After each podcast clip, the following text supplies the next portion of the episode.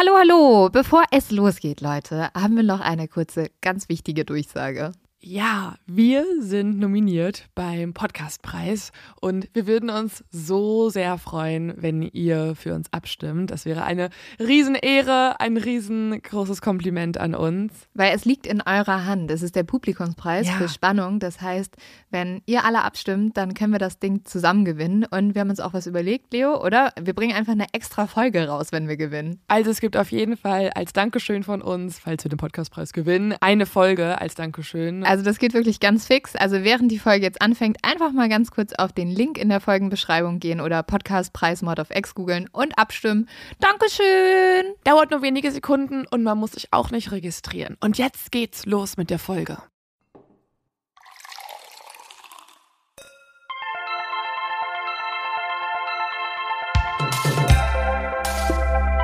Mord auf X. Der internationale True Crime Podcast.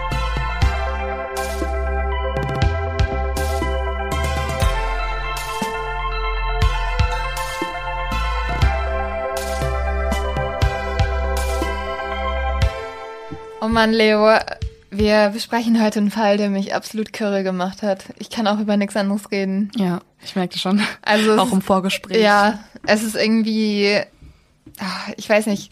Ich habe diesen Fall schon vor ein paar Jahren mal gelesen.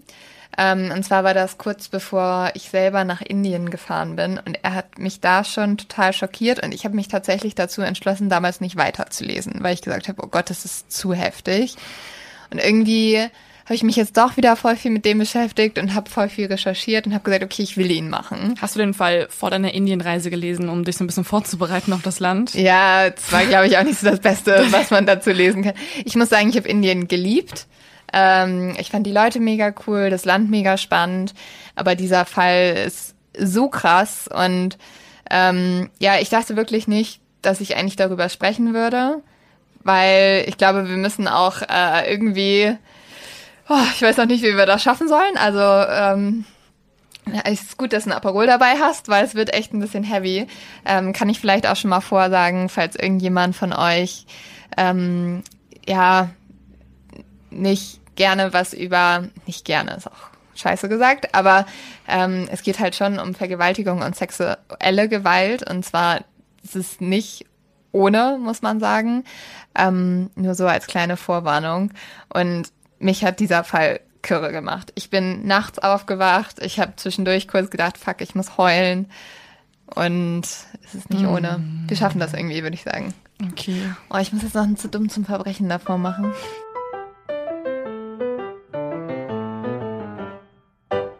Oh, ich kann gar nicht Nach lachen. so einer, nach so einer ja, andächtigen Ankündigung. ja. Und zwar ist mir dieses dumm zum Verbrechen auch mal wieder von euch geschickt worden. Da sind nämlich Diebe in ein Restaurant in Wiesbaden eingebrochen. Und da haben sie nicht irgendwie das Geld mitgenommen oder so, sondern eine Menge an Tiefkühlprodukten. Im Wert von mehreren hundert Euro. War ich das? Habe ich vergessen, dass ich da eingebrochen bin? Ja, wahrscheinlich. Das äh, ganze Diebesgut haben sie dann mitgenommen und zwar sind sie per Taxi nach Hause gefahren. Und der Taxifahrer hat sich halt so gedacht, äh, was machen sie mit dieser ganzen Tiefkühlkost? Hat die Polizei angerufen und die Polizei hat sie dann zu Hause festgenommen, als die Mutter schon gerade die ersten Tiefkühlpizzen aufgetaut hat. Also ich weiß nicht, ob sich halt dafür so ein Verbrechen lohnt. Just saying. Für Tiefkühlpizza? ja, finde ich schon. Doch, findest Ja, du? ja. Okay, ja. Man braucht halt nur eine sehr große Tiefkühltruhe. Das ist, glaube ich, eher so daran, wo es scheitern könnte. Ja, wahrscheinlich. Aber wenn ich irgendwie fünf Stück zu Hause rumstehen hätte, würde ich auch gleich, glaube ich, das so vor entgegennehmen. Corona-Zeiten ist es, glaube ich, auch nicht schlecht, muss ja, man das sagen. stimmt, das stimmt. Und vor jeder Klausurenphase. Ja, auf jeden Fall. Also wie gesagt, ist dieser Fall wirklich nicht ohne und ey, das nach BTK zu sagen und äh, BTK. dem Toybox-Killer ist schon in der Hausnummer. Wir sprechen über sexuelle Belästigung. Man muss dazu sagen, oder sogar Vergewaltigung. Das ist leider überall noch ein großes Thema und sogar auch bei uns ja ein großes Thema, mit denen Frauen immer wieder zu kämpfen haben. Aber in einigen Ländern haben Frauen, würde ich sagen, noch ein bisschen mehr damit zu kämpfen als wir, weil es einfach ja, weil viel mehr weggesehen wird. Definitiv mehr zu kämpfen. Ja. Und laut der Tagesschau ist Indien das gefährlichste Land auf der ganzen Welt für Frauen. 2012 hat hier ein Verbrechen das ganze Land geschockt. Und zwar nicht nur das ganze Land, sondern auch die ganze Welt. Aber bevor wir dazu kommen, müssen wir erstmal nochmal einen Schritt zurückgehen. In Indien ist es eigentlich so, dass in zumindest den meisten Familien die Eltern eher glücklich sind, wenn sie einen Sohn kriegen. Das liegt daran, dass eine Tochter normalerweise nur hohe Kosten bedeutet. Weil es ist so, bei der Tochter muss man Mitgift mitgeben bei der Hochzeit. Die Eltern müssen die Hochzeit bezahlen und die meisten Töchter arbeiten auch nicht, einfach weil sie nicht genügend Bildung bekommen hat. Deswegen feiern die meisten Familien nur, wenn ein Junge geboren wird. Das ist aber anders bei Yoti Singh Pandey. Als sie zur Welt kommt, verschenken ihre Eltern an all ihre Freunde und die Familie Süßigkeiten, weil sie sich so, so, so freuen und vor allem unglaublich stolz auf ihre Tochter sind.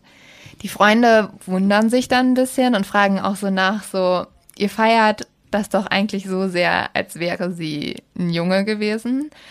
Und die sagen, es ist uns vollkommen egal. Wir sind genauso glücklich über unsere Tochter, wie wir auch über einen Jungen gewesen wären. Sweetos. Ja, und ich habe ja schon gesagt, dass halt eigentlich die sich immer mehr über Jungen freuen. Und das führt in der indischen Gesellschaft dazu, dass es so einen Männerüberschuss gibt. Weil einige Eltern tatsächlich Mädchen abtreiben, weil sie so ein hoher Kostenfaktor sind. So krank. Das ist so heftig. Deswegen kommen halt auf 1000 Jungen nur 800 Mädchen. Also wir können schon mal sagen, in Indien gibt es wesentlich mehr Männer als Frauen. Wie gesagt, Yotis Eltern ist es ziemlich egal. Sie freuen sich über ihre Tochter und sie sind halt auch sich sicher, dass sie ihr alles geben wollen, was sie haben will. Joti weiß von klein auf, sie will einmal Ärztin werden.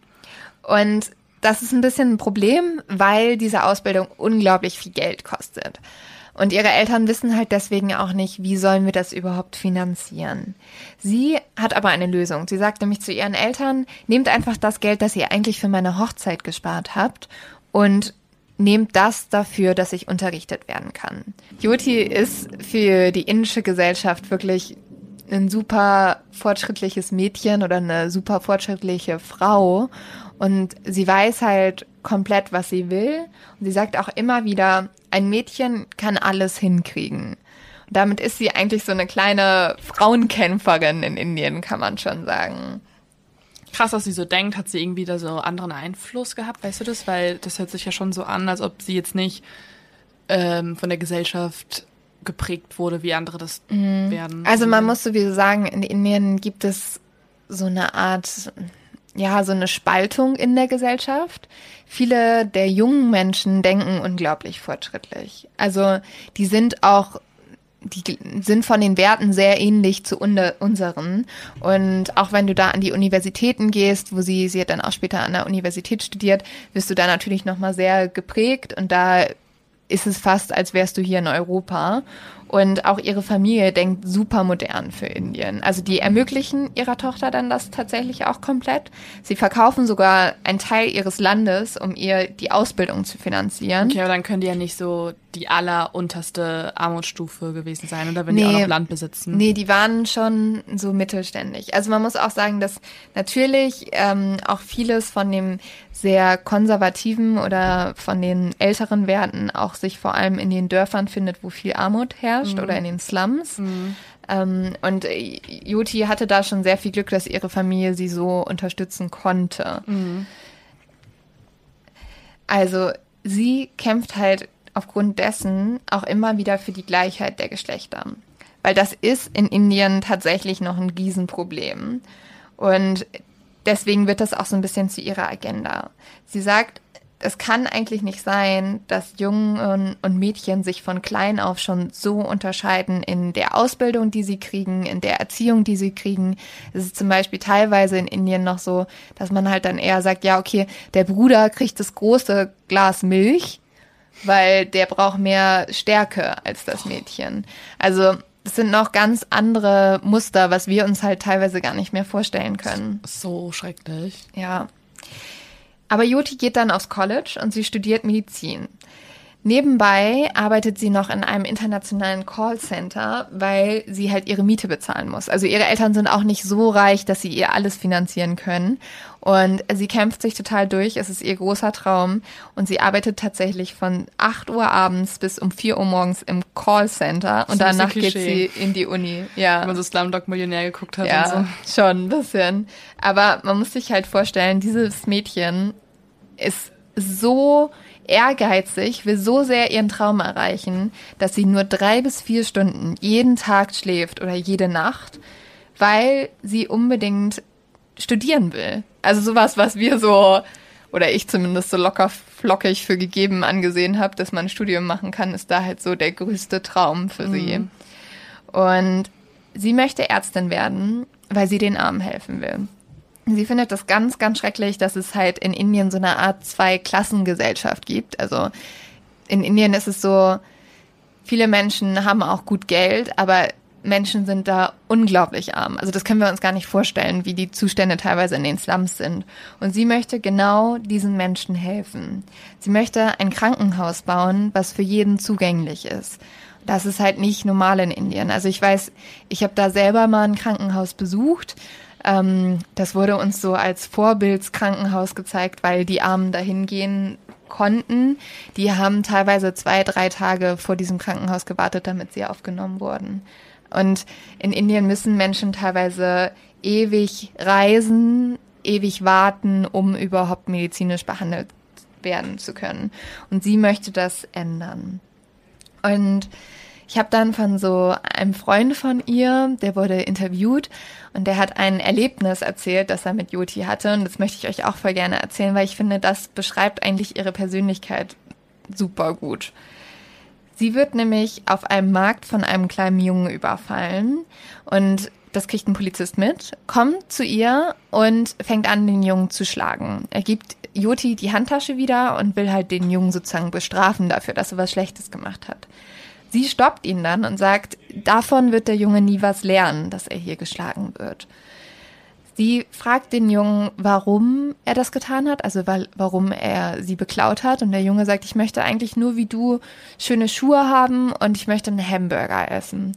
Und Jodi geht dann los und kauft beides. Sie kauft dem Jungen Schuhe und sie kauft ihm einen Hamburger und gibt diese Sachen dem Jungen, der sie eigentlich gerade erst beklaut hat und sagt, du kriegst es von mir, wenn du mir versprichst, nie wieder jemanden zu beklauen.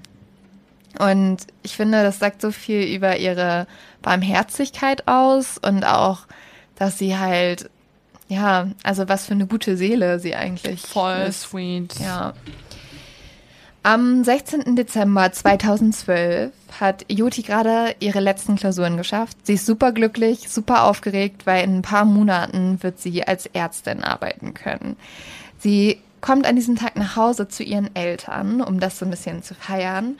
Und eigentlich ist es ein ganz normaler Sonntag. Ihr Vater hat Wäsche gewaschen, ihre Mutter hilft ihm beim Aufhängen und Joti kocht. Und die Familie ist zusammen und ist super, super glücklich, weil sie wissen, ihre Tochter hat es geschafft und wird jetzt Ärztin, was ein super hoher, angesehener Beruf in Indien ist. Dann ruft Jotis Freund an. Und Joti sagt ihren Eltern, dass sie mit ihm ins Kino gehen will. Nämlich am Montag startet ihr Praktikum, das heißt, sie arbeitet das erste Mal im Krankenhaus und dann wird sie halt nicht mehr viel Zeit haben. Und deswegen will sie noch mal einmal ausgehen. Ihre Eltern erlauben ihr das und als sie sich verabschiedet, sagt sie noch, ich bin in zwei oder drei Stunden zurück. Joti und ihr Freund schauen dann Life of Pi. Das fand ich auch so wusste nicht, dass, also, aber klar, dass man das auch in Indien guckt. Mhm. So ein schöner Film. Ich habe ihn mhm. sehr geliebt. Ist ja über Indien. Ja. Das macht schon Sinn. Das macht schon Sinn, dass sie es auch gucken. Ich dachte, vielleicht ist das nur das unsere so westliche Faszination. Mhm.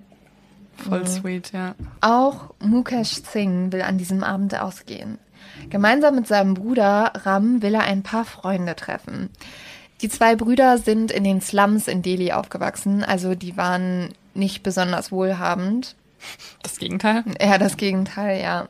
Die hatten aber trotzdem, und das ist auch nicht in den Slums normal, die hatten schon so eine, ja, Haus kann man das eigentlich nen nicht nennen, so eine, ja, Brechbude, muss man fast sagen, aus so, ja, ein bisschen provisorisch erbaut. Aber da leben sie zusammen. Sie treffen an diesem Abend zwei Freunde, die leben eigentlich nur ein paar Häuser entfernt. Und alle treffen sich und kochen gemeinsam. Ram hat noch Alkohol besorgt und sie trinken sehr viel. Zwei von ihnen trinken sogar eine ganze Flasche alleine und ich weiß nicht, ob ihr das vielleicht auch mal mitbekommen habt, Inder können nicht so viel Alkohol ab. Ich weiß auch nicht, woran das liegt, aber ähm, der eine, also ich habe das tatsächlich aus einem Interview von Mukesh, der hat das einmal erzählt und der hat gesagt, die waren sehr, sehr betrunken. Danach gehen sie alle feiern. Sie wollen nämlich zu so einer Straße, wo ganz viele Clubs und Bars sind und dort wollen sie ganz viel Geld ausgeben. Zumindest ist das zuerst der Plan, den sie haben. Sie treffen dann noch zwei Woher weitere. haben sie denn Freunde. ganz viel Geld? Die haben halt irgendwie, also der eine, dem einen gehörte so ein Schulbus. Und das war sozusagen deren Arbeit. Da haben auch mehrere drin gewohnt und anscheinend haben sie, also nicht gewohnt, mehrere drin gearbeitet. Und anscheinend haben sie sehr viel In Geld, dem- In dem Schulbus haben Leute gearbeitet? ja, den geputzt und ähm, jemand hat so die Tickets kontrolliert und so. Und anscheinend haben sie die letzten Wochen sehr viel Geld verdient, das sie halt ausgeben wollten. Und eigentlich ist ja der Plan, dass sie zu dieser Straße fahren und dort feiern gehen. Sie ändern aber dann nochmal sozusagen ihren Plan, den sie eigentlich hatten. Sie treffen noch zwei weitere Freunde und also wir haben jetzt sechs Männer, die zusammen unterwegs sind und der jüngste ist 17. Er wird später immer der Juwelier genannt, weil das bedeutet sozusagen der Jugendliche, also weil er halt noch nicht 18 war. Sie fahren dann mit diesem großen Schulbus, der ja einer, einem von dem gehört, fahren sie los und überlegen, okay, sie wollen irgendwie ein bisschen Randale machen, aber sie wollen das mit diesem Schulbus ne machen. Und deswegen fangen sie an, Leute mitzunehmen. Der Jüngste, also dieser 17-Jährige, soll anscheinend besonders gut darin gewesen sein, Leute in den Bus zu locken. Mukesh Singh, also von dem ich vorhin schon erzählt habe, der sitzt am Steuer und fährt den Bus. Zumindest behauptet er das. Da gibt's nachher unterschiedliche Berichte, aber er hat in einem Interview gesagt, okay, ich bin nur gefahren.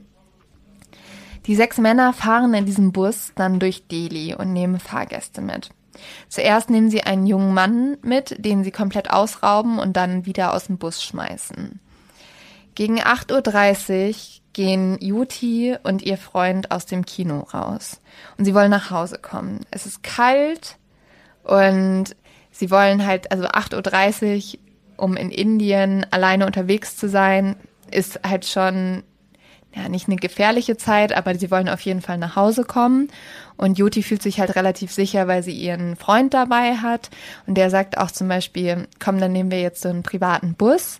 Es gibt halt mehrere so private Busse, mit denen man mitfahren kann, aber wenn du jetzt alleine wärst, nimm den nicht, weil das kann auch gefährlich sein. Und in dem Frau. Bus sind nur die Männer.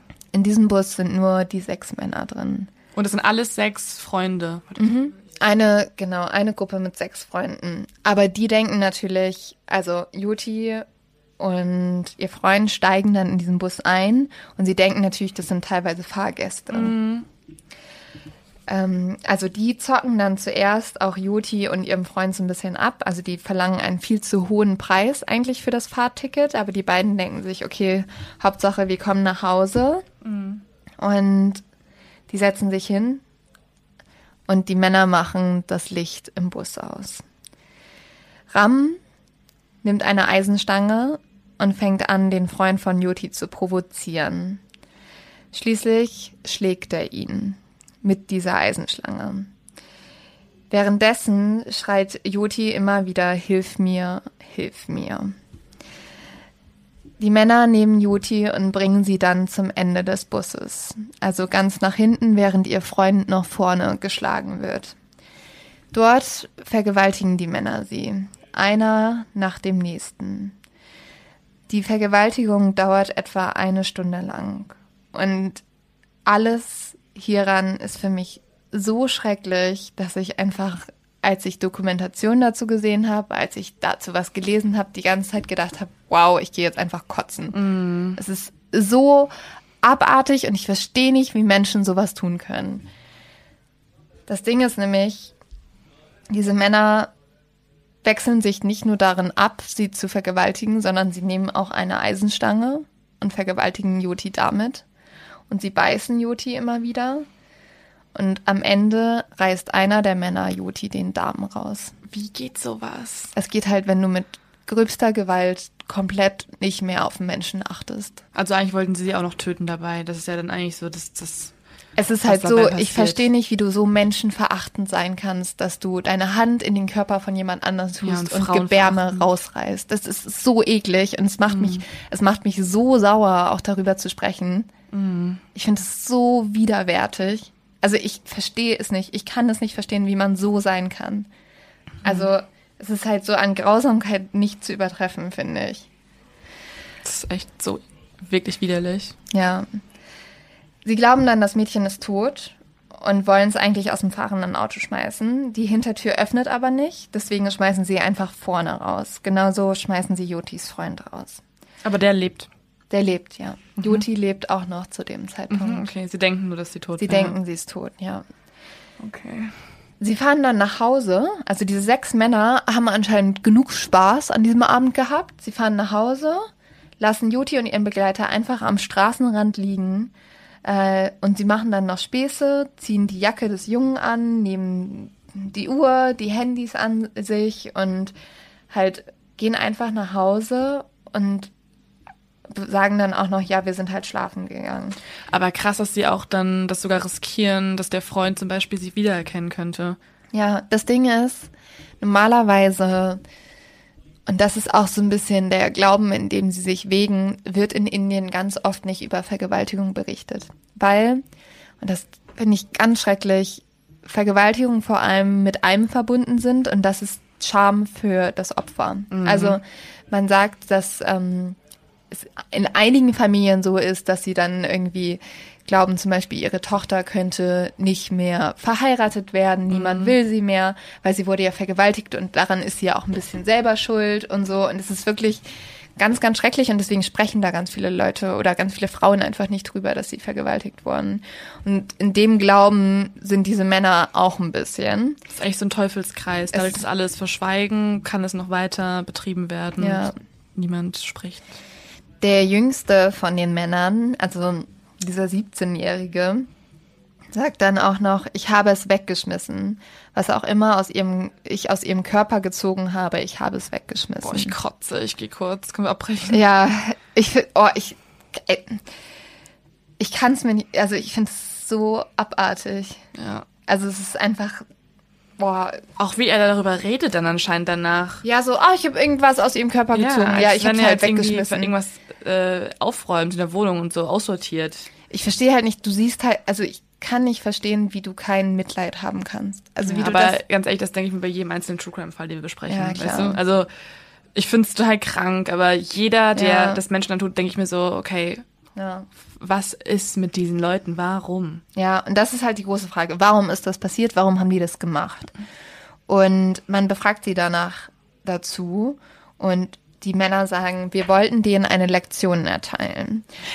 Ja, weil sie sagen, es wäre, also es war einfach nicht gerechtfertigt, dass ein Mädchen um 8.30 Uhr, ähm, was ja schon nachts ist, alleine mit einem Jungen, der nicht ihr Ehemann oder ihr Vater ist, auf der Straße ist. Und deswegen musste man ihnen eine Lektion erteilen. Oh mein Gott. Sie haben dann nämlich auch, als die zwei eingestiegen sind, hat Ram den einen Jungen gefragt, warum er so spät noch mit einem Mädchen draußen ist.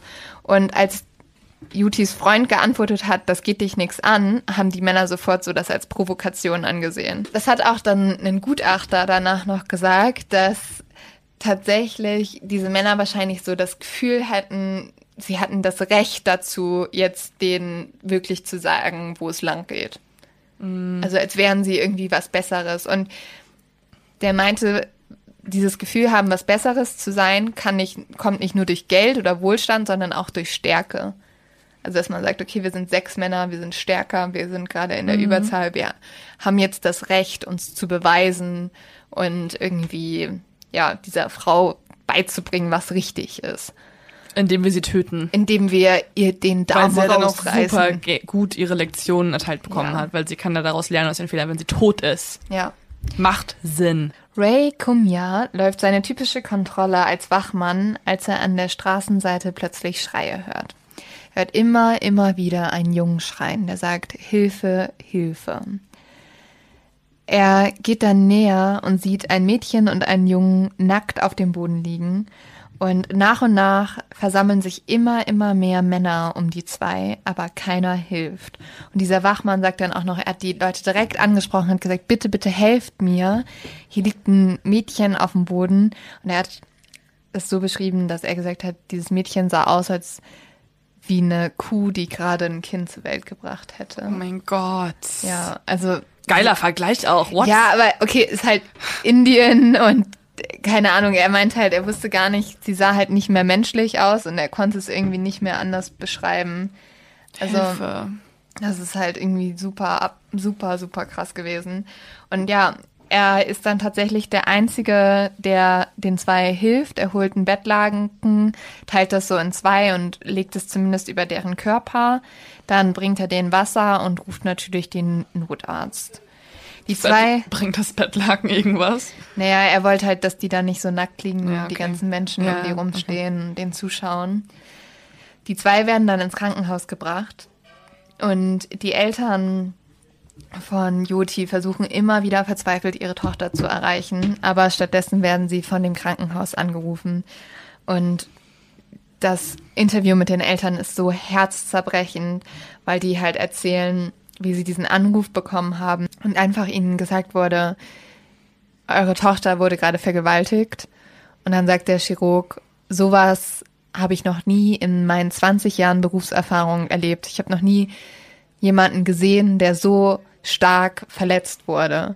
Weil Hilfe. das Ding ist, die Ärzte schauen sich dieses Mädchen an und sagen, okay, wir wissen nicht, wie wir ihr helfen sollen. Alle wichtigen Organe sind eigentlich weg, nicht mehr am richtigen Ort. Wie kann sie denn noch weiterleben?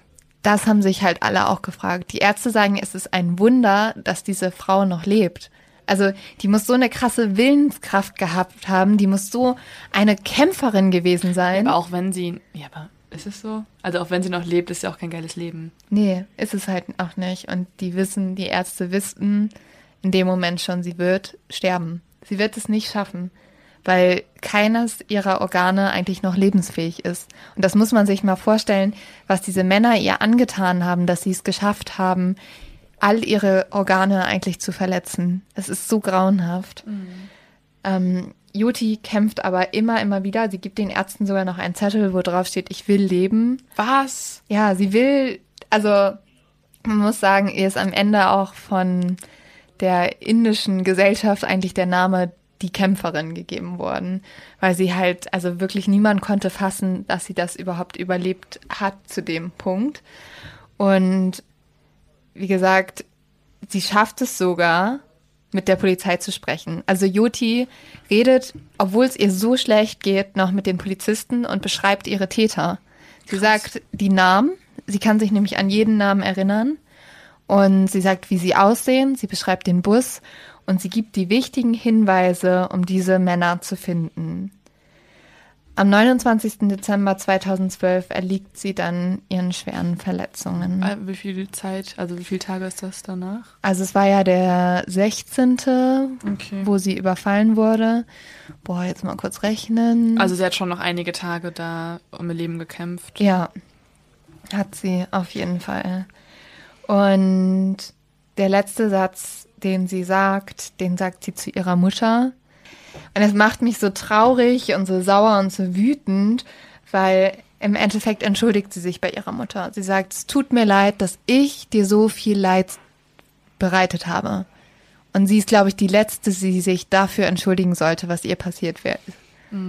Und ich habe auch einen Artikel gelesen, der gesagt hat, es macht einen so sauer, weil sie in dem Moment dann doch wieder die perfekte indische Tochter ist, die die ganze Schuld auf einen nimmt. Ja, Ja. ja, aber auch gleichzeitig ist es ja auch so, also wenn ich jetzt mal auf andere Bereiche im Leben das Ganze beziehe, dann ist es ja schon oft so, dass man sich, also ich zum Beispiel mache mehr Gedanken, was passiert mit meinen Angehörigen, wenn ich sterbe, also wie, wie geht's dann meinen Eltern und meiner Schwester, meiner Oma, wen auch immer, also dass der trifft. Ja.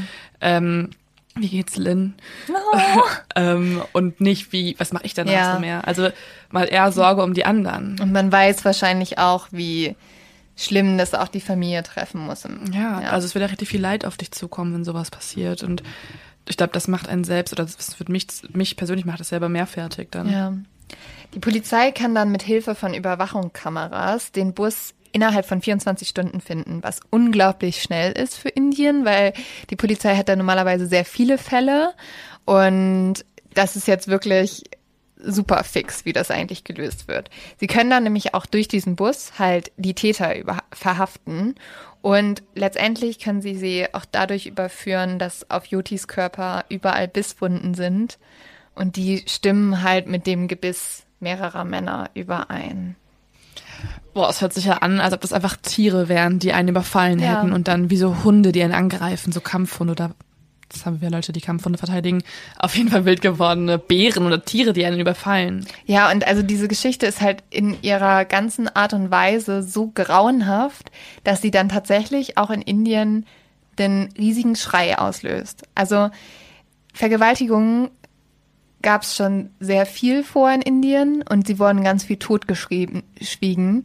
Aber dieser Fall schafft es aufgrund seiner Grausamkeit, dass die Leute sagen, wir haben genug.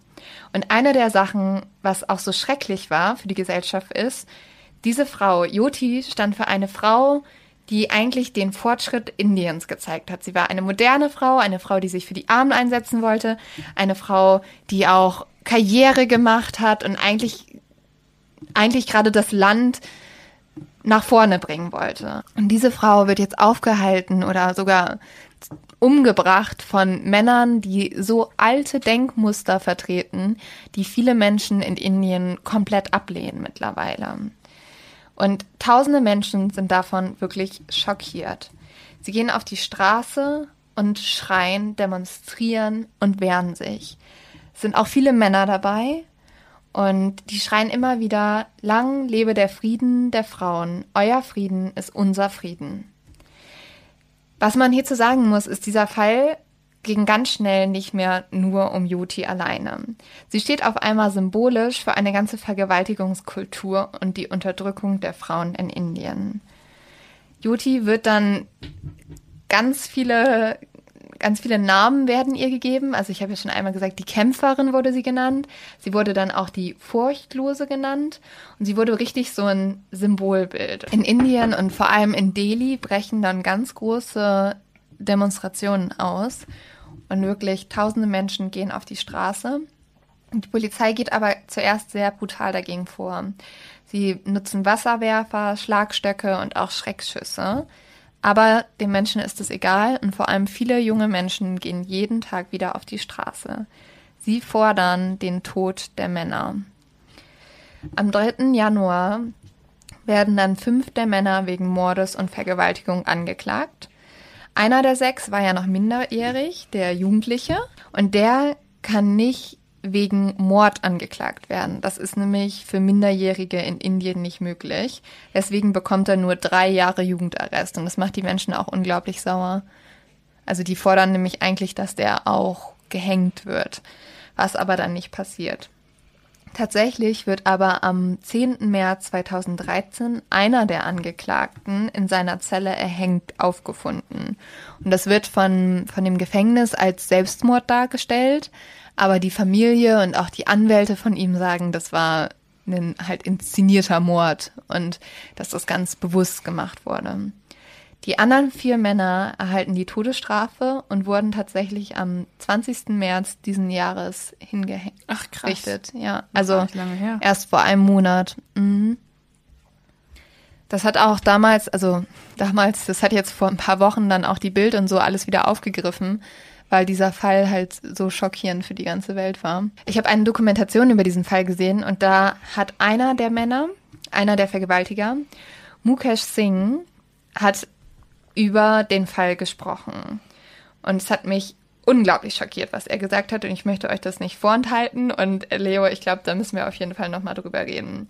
Also erstmal hat er über die Todesstrafe gesagt, dass die, seine Todesstrafe oder die Todesstrafe von ihm und seinen Freunden Indien nur gefährlicher für Frauen gemacht hat. Nämlich vorher haben Männer vergewaltigt und haben dann zu den Frauen gesagt, komm, also lasst sie alleine, sie wird sowieso nichts sagen. Und jetzt werden sie das Mädchen einfach umbringen. Oh mein Gott. Mhm. Und er sagt halt, ja, ihr seid halt schön doof, weil wenn wir gewusst hätten, dass wir die Todesstrafe kriegen, dann hätten wir sie sofort umgebracht. Ja, sie haben sie aber so auch umgebracht. Und das ist keine Begründung, warum jemand nicht eine Strafe bekommen sollte. mhm. Merkt ihr selber, oder? Dass ja. deine Logik da ein bisschen scheitert am Problem. Und was noch schlimmer ist und wo man eigentlich sieht, dass der wirklich nix verstanden hat, ist, als er halt über die Tat selber spricht.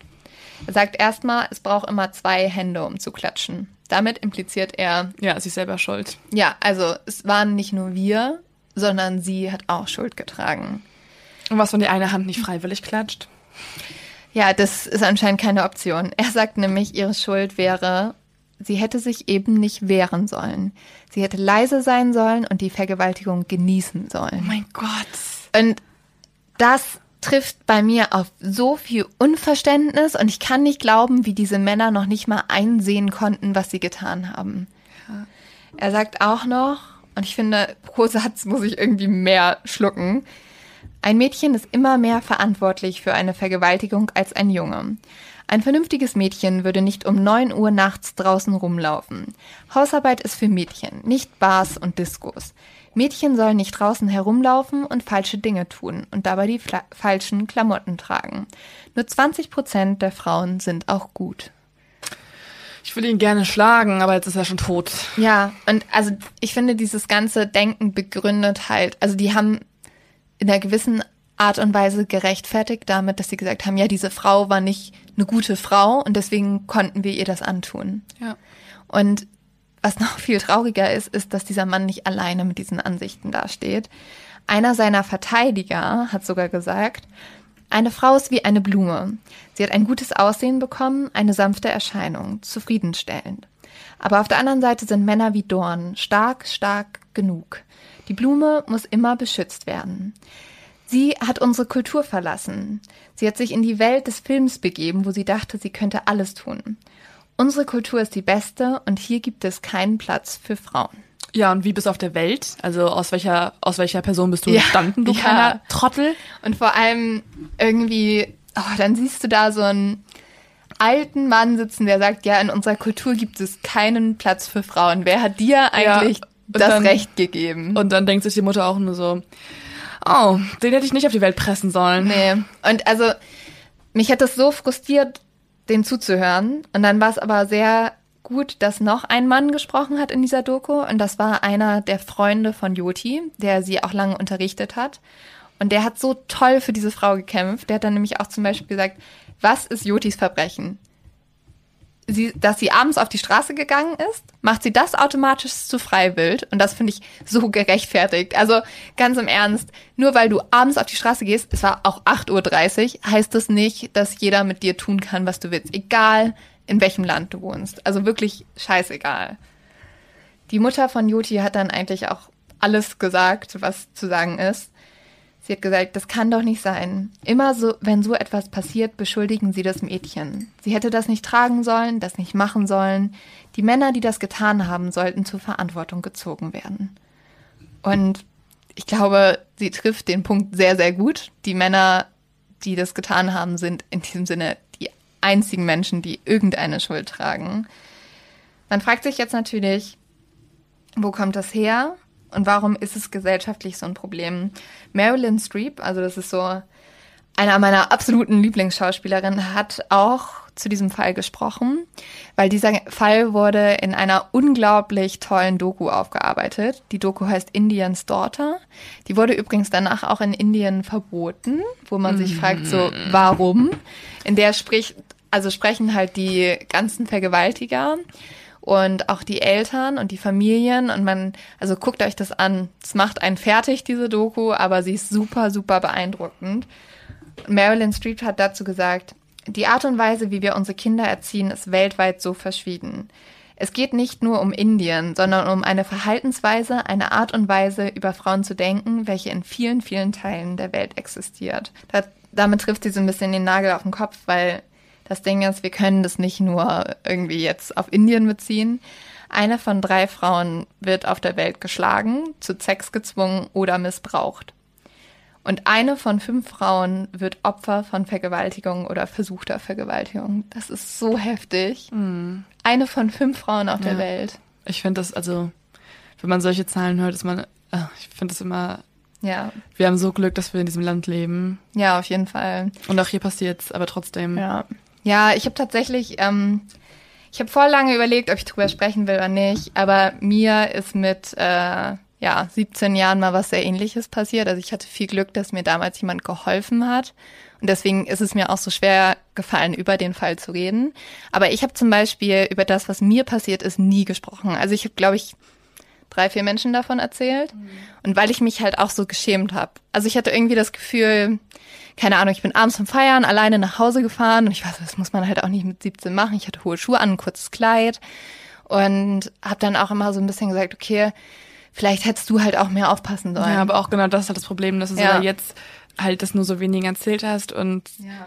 Ich meine, dass es allein ja wahrscheinlich jetzt dir auch schwerfällt, das hier zu erzählen im Podcast. Ja, klar. Ja. Also allein das ist ja schon das Problem in unserer Gesellschaft, weißt du? Es ist so krass ja, einfach. Dass man, man sich fühlt sich halt, also ich habe dann immer gedacht, oh Gott, ich werde nur noch als ein Opfer gesehen. Ja. Ich bin nur noch das Mädchen, dem das passiert ist. Mhm. Und das wollte ich nie, weil ich, keine Ahnung, wir sind mehr. Also jedem mhm. Mädchen, das sowas passiert ist, so wir sind immer noch die gleichen Frauen, die wir sind, wir sind immer noch die gleichen Mädchen, die wir sind. Mhm. Aber so man hat so Angst, dass man nur noch mit dieser Tat verbunden wird. Und deswegen habe ich halt nie drüber gesprochen.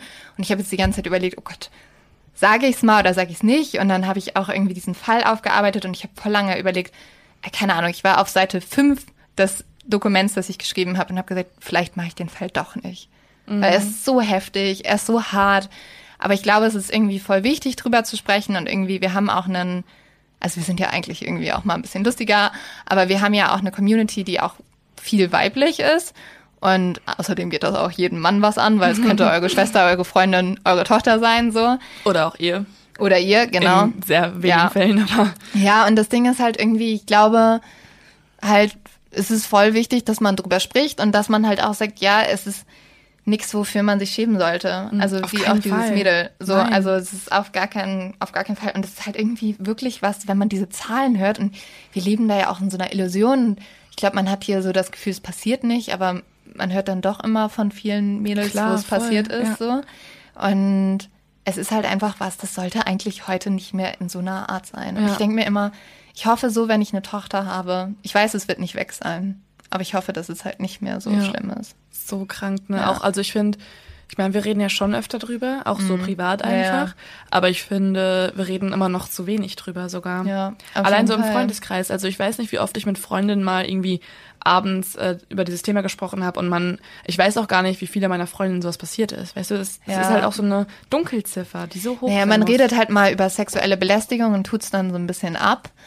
Ähm, aber ja, und wir haben halt, wir haben eigentlich wirklich noch Glück, dass halt hier da relativ stark hinterhergegangen wird und dann sieht man sowas in Indien und man denkt einfach nur so, das kann nicht Und sein. alle verteidigen den Täter oder viele ja. verteidigen den Täter, ja. das macht so wütend. Ja. In Indien wird alle 20 Minuten ein Mädchen Opfer einer Vergewaltigung. Oh, das ist so das muss man sich mal vorstellen. Könnte kotzen, ey. Ja. Es werden halt pro Tag mehrere hundert Vergewaltigungen bei der Polizei angezeigt. Die kommen halt gar nicht mehr hinterher. Und wir müssen ja auch immer noch überlegen. Viele werden nicht angezeigt. Genau, das ist die Dunkelziffer. Also mhm. die Dunkelziffer ist, alle 20 Minuten wird ein Mädchen Opfer einer Vergewaltigung. In den Jahren von 2007 bis 2016 ist die Zahl sogar noch mal um 83 Prozent gestiegen. Also Was? es hört nicht auf. Aber ey, es macht mich so wütend. Ja. Ich finde es, ey. Ja. Es ist einfach richtig, richtig. Und vor allen Dingen man, man denkt, das ist dann, ja, okay, dann lebt ihr danach noch weiter und kann das vergessen. Ja. Nein, das macht dein Leben, das zerstört das dein Leben und beeinflusst dein Familie. Leben bis zum Ende. Du ja. träumst davon, du denkst darüber nach. Und ich muss jetzt natürlich sagen, wir haben uns jetzt sehr auf Indien konzentriert und man hat das, das Gefühl, oh Gott, super schlimmes Land und ähm, super schlimme Männer vor allem, aber das will ich auf gar keinen Fall sagen. Also es ist nicht so, dass irgendwie jeder Inder sexuelle Gewalt ausüben würde. Oh mein Gott, um Himmels Willen nicht. Ich hoffe, ihr habt alle mitgekriegt, dass viele Männer auch in Indien dagegen protestieren und halt das total schrecklich finden, dass ihr Land so eine hohe Zahl der Vergewaltigungen hat. Und viele haben halt, wie gesagt, total Angst um ihre Freundinnen oder Töchter. Das Problem ist halt, in Indien werden viele Männer nicht gelehrt, was ein respektvoller Umgang mit Frauen eigentlich bedeutet. Die indische Frauenrechtlerin Manasi Mishra sagt, die Männer kriegen hier keine Grenzen aufgezeigt. Die Mädchen aber werden stets kontrolliert. Das nehmen die Jungen dann als Freibrief. Und wenn sie ausziehen von daheim, verhalten sie sich weiter so. Sie lernen nie Gleichberechtigung. Sie lernen über den Frauen zu stehen. Sie lernen von klein auf, seht her, ich bin hier der Chef. Und genau das sagt sie halt, ist das Problem. Und man muss auch sagen, in Indien werden oft sexuelle Belästigungen sogar noch so als so ein spielerisches Flirten verharmlost. Aber ja auch hier, und das finde ich immer das Schlimmste, ja. weißt du, wenn irgendwer ich hatte zum Beispiel mal einen Chef, aber es von Australien, mhm. der hat einfach uns, also es war in einem Restaurant, und der hat ja. uns Kellnerinnen auf den Arsch gehauen. Und ähm, ich meine, ich war halt Backpackerin, war da nicht lang, war irgendwann so, okay, ich habe keinen Bock mehr hier drauf. Ja. Aber in dem Moment haben das alle immer abgetan. Alle waren immer so, ja. oh, down, lass es. Es war auch vielen unangenehm, aber ich denke mir so, jetzt im Nachhinein, ich meine, ich war 19, ne? Ja. Aber im Nachhinein war es immer so ein bisschen flirty, flirty und im Endeffekt ist es halt das einfach halt Belästigung. Halt ja, und in Indien wird es halt sogar, das hat einen eigenen Begriff, das heißt Eva-Trizen. Und da ist halt sogar so, ja, wenn du irgendwie also teilweise wird gesagt, ja, wenn du das Mädchen halt anfährst, obwohl sie es nicht will, du musst sie halt einfach so ein bisschen überreden. Und das ist einfach, und das sind halt die ersten Schritte einer Vergewaltigung ja. eigentlich. Oh, oh so schrecklich.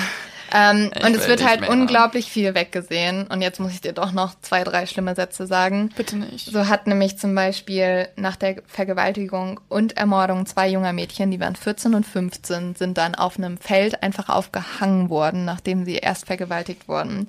Hat ein Parteikollege des indischen Präsidenten folgenden Satz gesagt. Jungs sind halt so.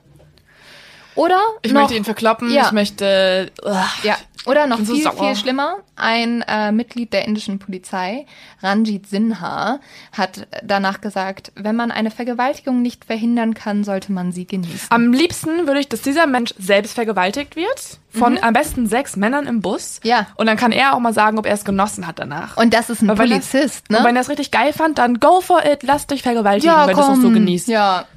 Also es ist wirklich richtig, richtig oh. schrecklich. Genießen, allein dieses Wort in den Mund zu nehmen, wenn du über Vergewaltigung redest, ist so.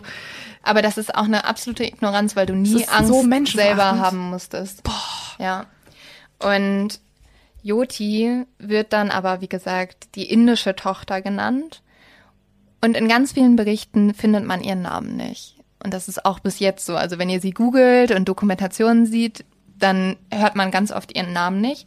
Das ist, weil normalerweise der Name von Vergewaltigungsopfern in Indien nicht preisgegeben wird, weil es halt diesen Charme gibt, der auch dann über die Familie kommt und normalerweise ist es was Schlimmes, wenn jemand, also es ist schlimm, weil es auch eine Schande für die Familie ist, wenn die Tochter vergewaltigt wurde. Aber Jotis Familie und dafür feiere ich sie so, so sehr und es ist so ein tolles Zeichen die verkünden am 6. Januar 2013 ihren Namen. Und der Vater sagt, er möchte damit andere Frauen ermutigen, die auch sexuelle Gewalt erfahren haben.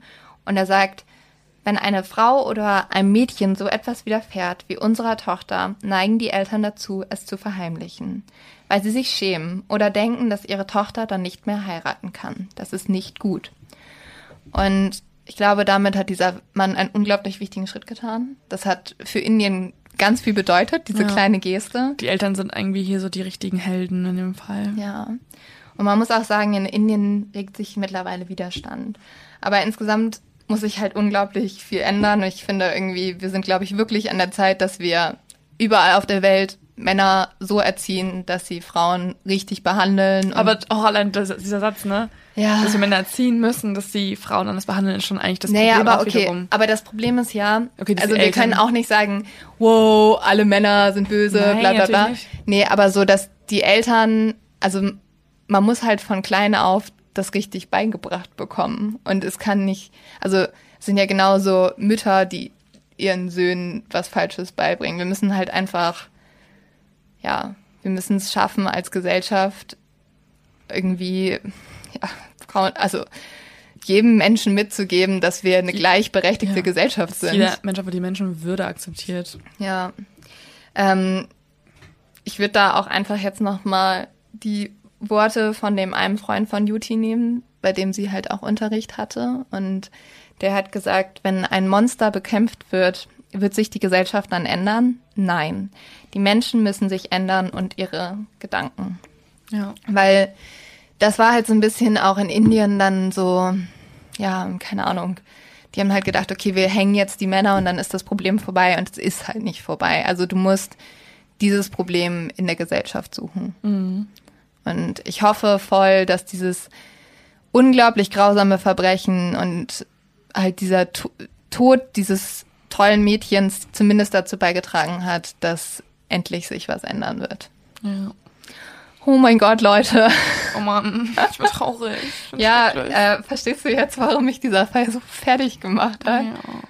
Das ist halt irgendwie so schrecklich, weil es auch eigentlich, Das ist ein Einzelschicksal für sie, aber eigentlich Ja. ist es auch ein gesellschaftliches Problem. Und dann denkt man darüber nach, was eigentlich alles falsch läuft. Und dann kriege ich so eine Wut auf so die Gesellschaft. und ich finde halt sonst, wir reden ja viel über so Serienmörder oder halt Täter, die dann gefasst werden und dann ist dieses Verbrechen eigentlich vorbei. gelöst, genau. Ja. Und das sind, das sind immer so Außenseiter, die dann, wo alle sich sicher sind, wo 99 Prozent der Gesellschaft sich sicher ist, okay, der Mensch hat ein Problem Ja. und das war falsch. Ja. Und in diesem Fall ist es passiert und viele verteidigen ihn noch und es ist einfach gesellschaftlich oder konventionell so akzeptiert, durch und soziale ich Normen geprägt. so frustrierend, als ich dazu recherchiert habe, weil ich habe dann teilweise eingegeben Vergewaltigung Delhi und ich wollte halt nur jetzt diese Vergewaltigung finden und ich habe halt so aus den letzten Monaten schon welche wiedergefunden.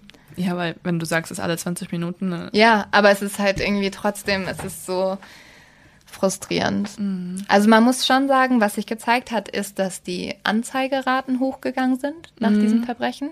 Also mehr Frauen trauen sich jetzt tatsächlich drüber zu sprechen. Und ich glaube, das ist auch wichtig und ähm, ich weiß, uns hören auch einige sehr coole Dudes und Leute, ähm, egal ob äh, ihr sonst Hanteln drückt oder so, ich weiß, ihr seid auch alle geile Typen. Was ist das denn für eine Aussage? Nein, ich meine so, dass irgendwie, ich finde, gibt nichts männlicheres, als wenn man auch für Frauen kämpfen kann. Ah, okay, okay, okay. Weißt du? Ich versteh's. Also du kannst auch der fetteste Muskelprotz sein, trotzdem ist es ziemlich geil, wenn du irgendwie dich genau für sowas das ist einsetzt. ziemlich sexy, wenn ihr Feministen seid. Ist hart sexy. Und ähm, irgendwie, ich hoffe, dass Mädchen, denen sowas passiert ist, dass die offen drüber sprechen können und ja, irgendwie wissen, sie sind Und, mehr. Also man muss ja nicht in der Öffentlichkeit darüber sprechen, aber allein schon mit den Freunden sprechen Ja. und zu wissen, dass es halt dann auch irgendwie irgendwer, irgendwem aus dem Freundeskreis mal passiert ist oder aus dem Familienkreis.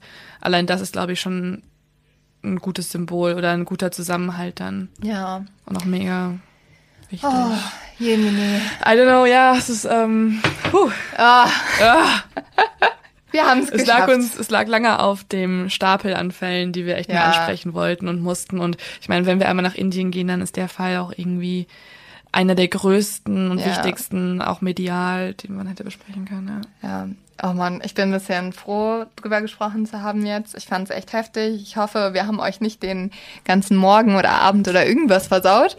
Ähm, Wie gesagt, selbst schuld auch ein bisschen, weil ihr bis selbst zum Ende gehört. Ihr, habt Ihr hättet gehört. nicht zuhören müssen. ähm, aber genau. Äh, Leo, hast du noch einen Tipp, um uns Oh Gott, rauszureißen? Oh Gott, oh Gott, oh Gott. Sonst guckt euch die Doku an. Ja, genau. willst du Indians Daughter. Genau, Ja. ja. einfach du den Tipp. Ja. Mega gut. Und das Ding ist nämlich auch, ähm, da muss man ein bisschen was für zahlen. Also ich habe drei Euro bezahlt, aber ich finde auch voll, dass man diese Filmmacherin total unterstützen kann. Ich habe drei Euro, ist glaube ich auch noch drin. Ja, ist voll machbar. Hey, die Leute bezahlen gar nichts, dass sie sich uns anhören können. Stimmt. Ja, Zahlt uns drei. zahlen wir uns drei Euro. Nein, äh, wir wünschen euch einen wundervollen Tag und auch wenn es ein bisschen deeperer Shit war, hoffen wir, ihr habt's. Aber sehr wichtiger Schatz. Ja. Ich bin froh, dass du das aufbereitet hast. Also wirklich, das ist echt. Ich rechne dir das hoch an, dass du dich dem Ganzen gestellt hast. Wirklich. Ja.